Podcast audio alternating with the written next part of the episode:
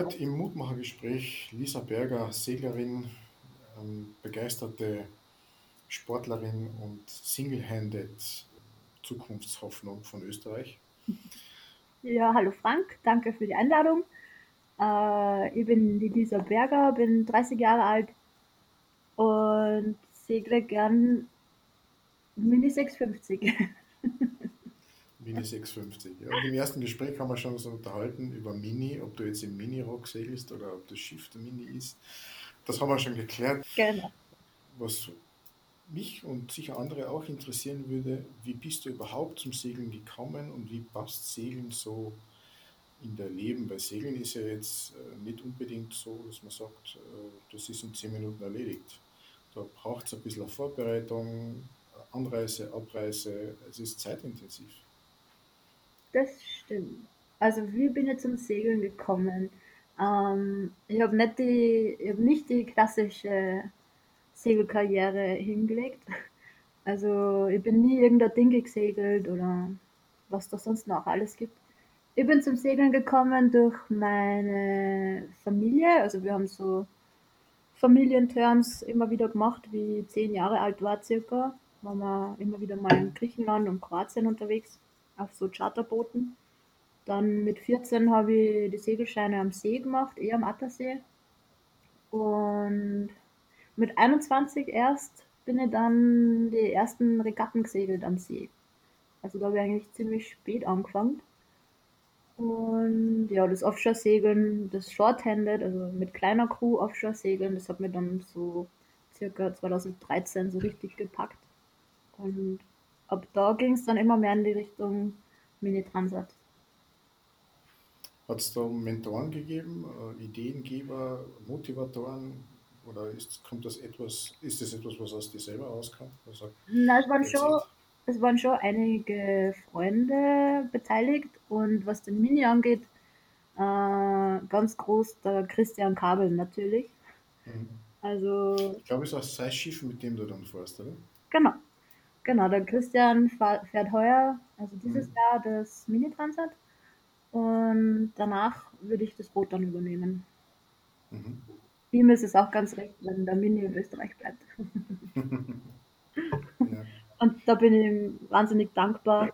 Ähm, also vor ein paar Jahren, wie ich erst rausgekriegt habe, dass Christian damals schon Mini-Transat gesegelt ist, aber da war es für mich halt natürlich mega interessant herauszufinden, wie das für ihn war und wie man da reinkommt. Und ich bin ihm so dankbar, dass er mich mit dem Mini jetzt da so mitnimmt, weil sonst könnte ich vielleicht erst nächstes Jahr mit dem Minisegeln wirklich anfangen, wenn ich ihn gekauft habe.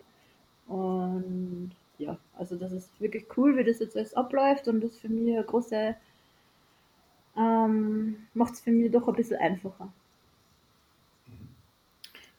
Das heißt, äh, eigener Antrieb, ja, aber es waren doch auch äh, Ideengeber dabei.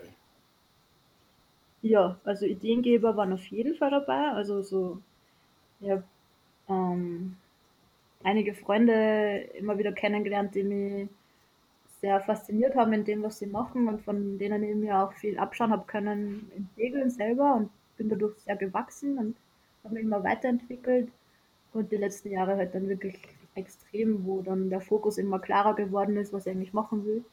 Und ist auch, ist auch Talent dabei, wo du sagst, äh, ja, eigentlich bin ich talentiert oder hat das weniger Rolle?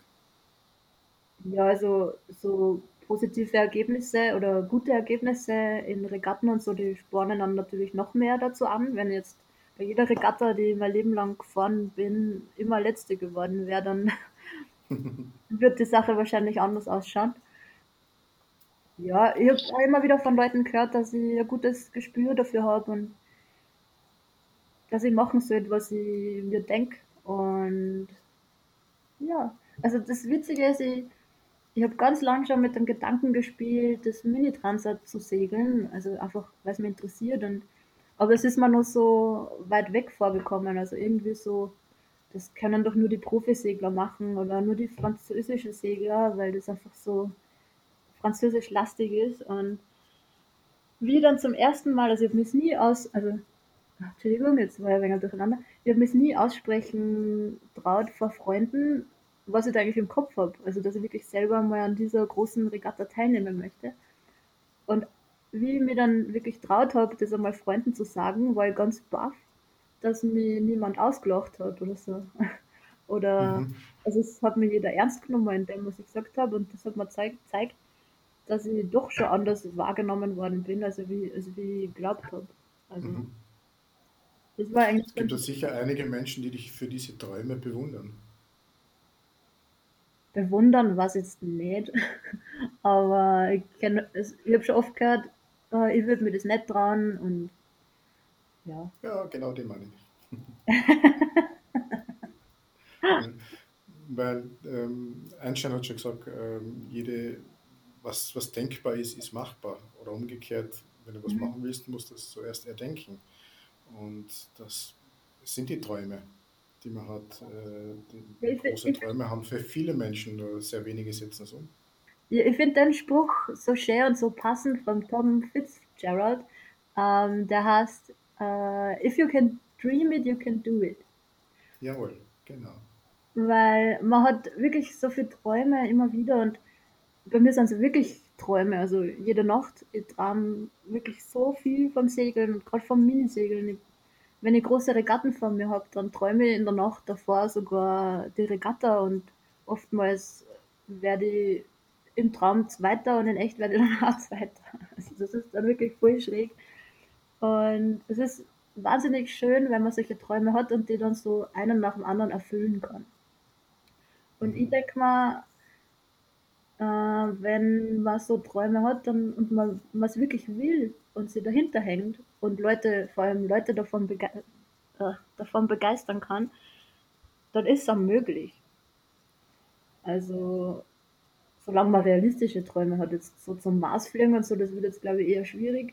Aber alles, was auf der Erde so bleibt, das ist, glaube ich, schon möglich, wenn man es wirklich will. Mhm. Okay, man muss es wirklich wollen und ähm, auch den Mut haben, anderen davon zu erzählen. Genau, weil oft geht es halt nicht mit Hilfe anderer.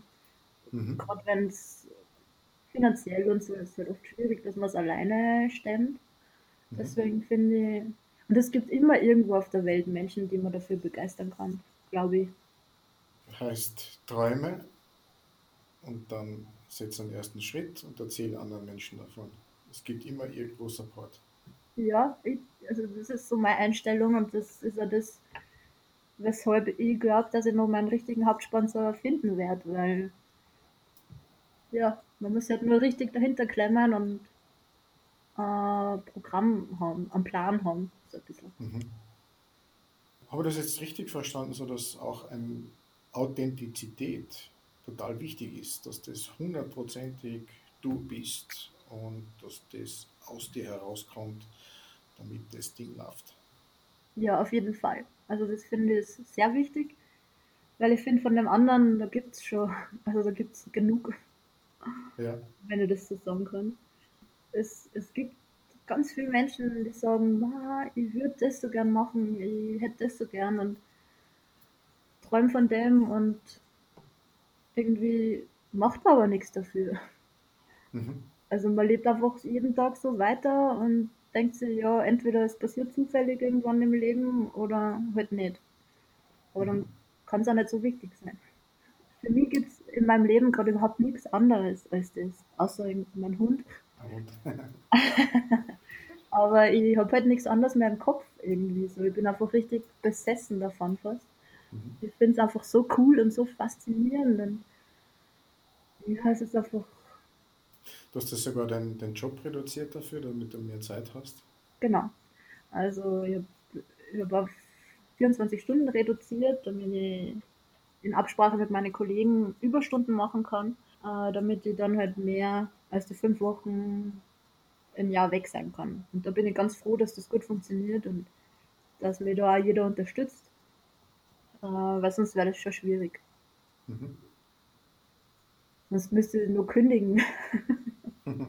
das wäre auch blöd. Ja, für dich und für die anderen, für die, die deine Arbeit sicher zu schätzen wissen. ja, Also Träume haben, umsetzen, dranbleiben und alles in die Umsetzung geben. Ähm, Mir ist früher so beim Zuhören ein Spruch eingefallen, der heißt, Aber es gibt ja so einen Spruch, der da heißt, ähm, wer nicht wirklich will, findet Gründe und wer unbedingt will, findet Möglichkeiten. Mhm. Beim Zuhören, äh, bei dir ist mir das so ein bisschen eingefallen. Ja, es gibt sicher einige Menschen, die zuhören der Lisa Berger und sagen, boah, das ist eine taffe Frau, die ist cool. Äh, das ist sicher eine super geniale Führungskraft, die hat ihre Jungs und Mädels im Griff äh, und so weiter. Ist das so? Nein, das ist überhaupt nicht so. Also, ich habe einen Bürojob in einer Unternehmensberatung und bin dafür das Backoffice zuständig. Mhm. Und das passt für mich voll. Also, ich war nie auf der Suche nach irgendeinem Job mit äh, oder irgendeiner, bin keine Führungskraft oder so im, im Beruf, also sicher nicht. Und ich habe ehrlich gesagt nie gewusst, ich weiß das bis heute noch nicht, was ich jobmäßig eigentlich also machen sollte. Ich habe nicht irgendeine Bestimmung oder so. Deswegen war ich ganz froh, ähm, wie sich das mit mir mit dem Segeln so ergeben hat. Also jeder Mensch, glaube ich, braucht so ein richtiges Ziel im Leben, auf das er hinarbeiten kann. Und ich habe das vorher eigentlich nicht wirklich gehabt. Also deswegen, das mit dem Segeln, wie sich das ergeben hat und dass ich dieses Mini-Transat machen will, das ist für mich ganz wichtig, dass ich so ein Ziel habe. Und ich habe vorher nie gewusst, dass ich der Typ für sowas bin. Aber ja, ich freue mich, auf das Ziel hinzuarbeiten, das dann zu machen und ich freue mich dann auf alle anderen Ziele, die ich mir danach setze. Also finde das ganz spannend und auf das freue ich mich schon sehr. Hast du da schon Ziele äh, hinten danach, wenn das ja, Transat beendet ist? Im Kopf habe ich schon einiges. Aha, okay. Also, es gibt viele Möglichkeiten. Es gibt so ganz sehr interessante Bootsklassen nach dem Mini. Und ja, aber im Kopf habe ich schon einiges, aber der Fokus liegt voll am Mini-Transat und dass ich da mhm. gut abschneide und mhm. Dann schauen wir weiter. Wann ist die nächste Möglichkeit der Qualifikation? Ähm, ich werde mit dem Christian am 9. April eine Regatta in Barcelona segeln. Das ist so 400 Meilen Double-Handed Mini-Regatta. Und da werde ich dann direkt am 12. April herum, je nachdem wie das Wetter ist, ähm, von Barcelona nochmal zu den 1000 Meilen starten. Mhm. Also gleiche Route wieder, 1000 Meilen von Barcelona an Mallorca vorbei, dann an Korsika vorbei, dann die ganze Küste wieder zurück und durch den Golf von Lyon. Mhm. Klingt sehr spannend. Wenn er Mistral redet, hast du einiges zu tun. Ja, ich mag dann nicht wieder treffen, den Mistral, der war echt schlimm. das war genauso schlimm, wie man es in alle Berichte immer hört. Ich war ja noch nie dort segeln. Mhm. Und es war wirklich ziemlich hardcore. Okay. Wenn ich das so sagen kann. Aber ja. weil vom Golf von Lyon hört man ja wirklich ganz viel äh, krasse Sachen eigentlich. Also da ist ja bei den Seefahrern so berühmt berüchtigt. Und ich kann nur sagen, es stimmt. ja, das waren schon sehr interessante Insights sozusagen.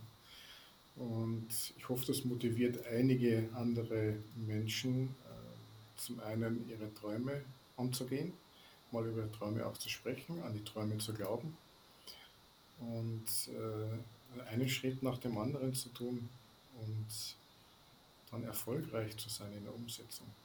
Mhm. Ich glaube nämlich, die Träume aussprechen, das ist irgendwie, glaube ich, schon ganz ein großer Schritt. Also bei mir zumindest war das. Und was man dann für Reaktionen kriegt, ist dann noch mal faszinierender. Mhm. Weil man nicht damit rechnet, wahrscheinlich oft einmal, dass so positiv darauf reagiert wird. Ja, Lisa, du weißt ja, bei den Mutmachergesprächen gibt es zum Abschluss immer einen positiven Impuls, der den Menschen Mut machen soll, die das Interview hören. Was wäre denn aus, aus deiner Sicht? Ja, wenn ihr irgendwelche Träume habt und glaubt, das ist zu groß für euch oder so, dann probiert es trotzdem. Also, ja, sprecht drüber, redet mit Freunden drüber. Es, man glaubt gar nicht, welche Reaktionen man dann kriegt und wie viel Unterstützung man kriegt von den Leuten, die man gern hat. Und ja, alles ist möglich, wenn man es wirklich will.